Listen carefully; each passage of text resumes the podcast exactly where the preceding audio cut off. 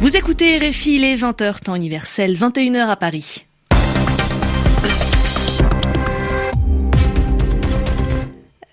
Écoutez votre journal en français facile. Merci et bienvenue. C'est Mehdi Bedev qui est à mes côtés pour présenter cette édition. Bonsoir Mehdi. Bonsoir Céline, bonsoir à tous. 24 heures après le double attentat de Ouagadougou qui a fait 16 morts, dont 7 militaires et gendarmes burkinabés, le président du Burkina Faso appelle ses concitoyens à l'unité et à la solidarité avec les forces de sécurité pour lutter contre le terrorisme.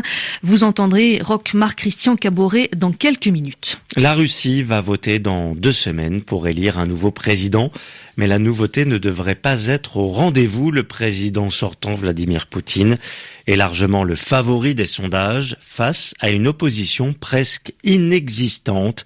Vladimir Poutine qui d'ailleurs ne s'embarrasse pas de faire campagne. Son premier discours à la tribune date de ce samedi et il n'a duré que trois minutes. Et comme nous sommes samedi, c'est euh, Yvan Amar qui fait son retour dans le journal En français facile avec son mot de la semaine. Le journal. Le journal en français facile. En français facile. Et pour débuter ce journal, direction Birmingham au Royaume-Uni où nous retrouvons notre envoyé spécial Christophe Jousset. Christophe, vous nous apportez une bonne nouvelle pour l'équipe de France d'athlétisme au Mondiaux au Salles euh, qui se déroule donc à Birmingham. Kevin Mayer, champion du monde du leptathlon, c'est la première médaille pour l'équipe de France dans ces mondiaux en salle. C'est une médaille d'or pour lui, mais il est allé la chercher au bout de ses forces parce que avant la dernière épreuve de ces sept épreuves de, de l'heptathlon, avant le 1000 mètres, eh bien Kevin Mayer avait une avance infime sur son premier poursuivant, le Canadien Damien Warner. Et dans ce 1000 mètres, eh bien Warner a mis une pression terrible à Kevin Mayer. Il a attaqué dès les 200 mètres. Il a vu euh, son avance augmenter. À l'arrivée, derrière, Mayer s'est accroché. Warner l'emporte. Il devait devancer euh, Mayer de 3 secondes pour arracher l'or, le Canadien. Et finalement, il devance Mayer de 2 secondes 52 centièmes. Vous voyez que l'écart est infime. Et pour 5 points dans son total de points, eh bien, Kevin Mayer reste leader du classement général et remporte cet heptathlon pour sa première participation à des championnats du monde en salle. Le palmarès s'enrichit, lui qui était déjà champion du monde en plein air à Londres l'été dernier et vice-champion olympique à Rio en 2016. C'était donc euh, notre envoyé spécial à Birmingham, Christophe Jousset pour ses mondiaux d'athlétisme en salle et la victoire de Kevin Mayer en heptathlon et on précise que l'heptathlon, ce sont sept épreuves d'athlétisme à réaliser de suite. Merci beaucoup Christophe Jousset. Le journal en français facile. 24 heures après la double attaque de Ouagadougou, le premier ministre du Burkina Faso, Paul Kabatieba, s'est rendu au siège de l'état-major des forces armées et de l'ambassade de France. Deux établissements ciblés vendredi par deux attaques qui ont fait au moins 16 morts, dont 9 assaillants et plusieurs dizaines de blessés. Ce samedi, au lendemain de ces violences, le président burkinabé s'est adressé à ses compatriotes. Tout en condamnant les attaques, le président Caboret demande aux populations de collaborer avec les forces de l'ordre dans la lutte contre le terrorisme et Roch Marc Christian Caboret appelle le pays à l'unité.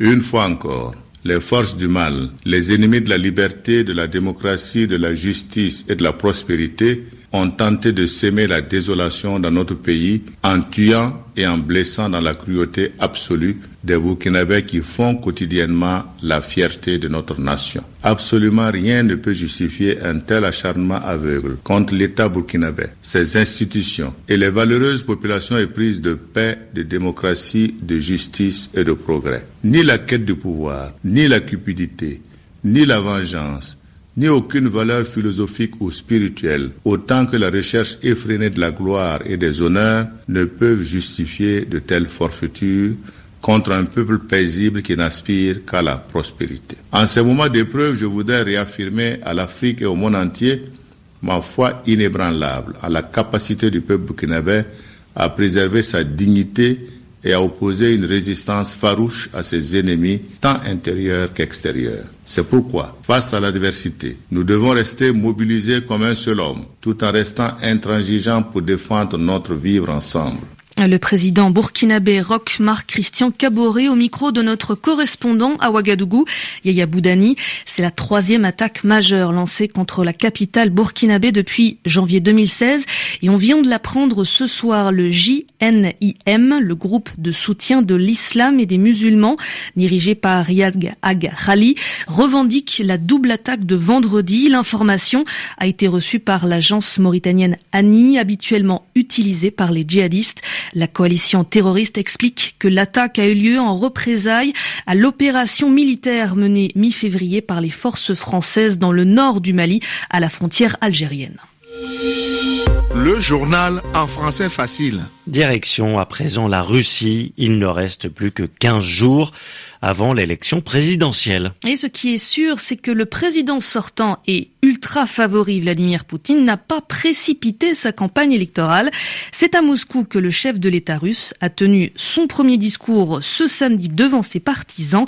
Ils étaient venus très nombreux pour l'applaudir. Et ce président sûr de sa victoire le 18 mars prochain. Et cette foule moscovite, notre correspondant Daniel Valo lui a tendu son micro. Sur la scène autour de Vladimir Poutine, des vedettes du sport, de la chanson et du cinéma. Devant le président russe, une forêt de drapeaux et le slogan choisi pour sa campagne, un président fort pour une Russie forte. Nous voulons que notre pays brille et soit tourné vers l'avenir, pour nos enfants et pour nos petits-enfants. Nous ferons tout ce que nous pourrons pour les rendre heureux. Ensemble, nous formons une équipe.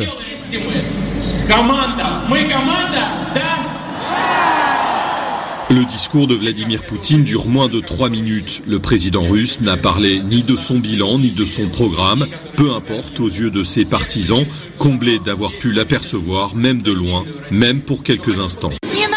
Il n'a pas besoin de faire campagne, c'est le président, il est très occupé, il travaille et il agit. Il ne fait pas que parler comme les autres candidats. Moi, je n'ai aucun doute sur sa victoire. Il faudrait être idiot pour ne pas voter pour lui. Après son discours, le président russe se contente d'entonner l'hymne national. Sûr de sa victoire le 18 mars prochain, Vladimir Poutine a visiblement choisi de limiter au strict minimum sa campagne électorale. Daniel Valo, Moscou, RFI.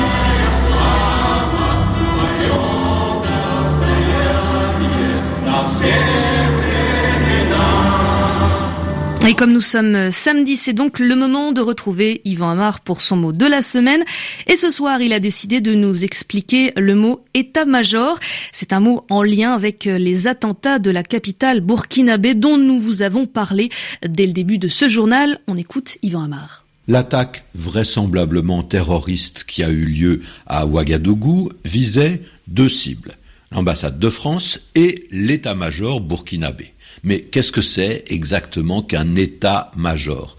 Dans ce sens, c'est facile à comprendre. Il s'agit du bâtiment ou des bâtiments qui abritent les services de commandement de l'armée. Mais c'est un glissement de sens parce qu'au départ, un état-major, c'est plutôt l'ensemble des personnes, des officiers qui sont responsables de cette armée, ceux qui donnent leur avis sur les décisions importantes et qui ensuite les font appliquer. C'est un encadrement supérieur. Le chef d'état-major, donc, c'est souvent la personnalité qui a le plus de pouvoir dans une armée et qui n'est pas forcément le plus haut gradé parce qu'il y a un côté politique lié à ce poste de chef d'état-major. Et ça, ça échappe à la hiérarchie militaire. Alors on peut se demander si le chef d'état-major est le chef suprême de l'armée. En général, non, parce que cette fonction, elle est plutôt réservée au chef de l'État mais le chef d'état-major est son collaborateur militaire le plus important. Maintenant, ce mot d'état-major, il est souvent utilisé dans un sens figuré. Hein. L'état-major d'un parti politique, par exemple, est constitué par un groupe de responsables et chacun des membres de ce groupe a un domaine de compétences particulier, l'économie, l'agriculture, l'écologie, et l'état-major se réunit pour mettre en musique une politique générale. Yvan Amar est son mot de la semaine. Il sera de retour demain, dimanche. Yvan Amar dans le journal En français facile. Pour l'heure, on se quitte cette édition a été réalisée par Javier González et présentée avec Mélie Meded. Merci à tous les deux et on se retrouve demain midi. Demain. Merci Céline. Au revoir.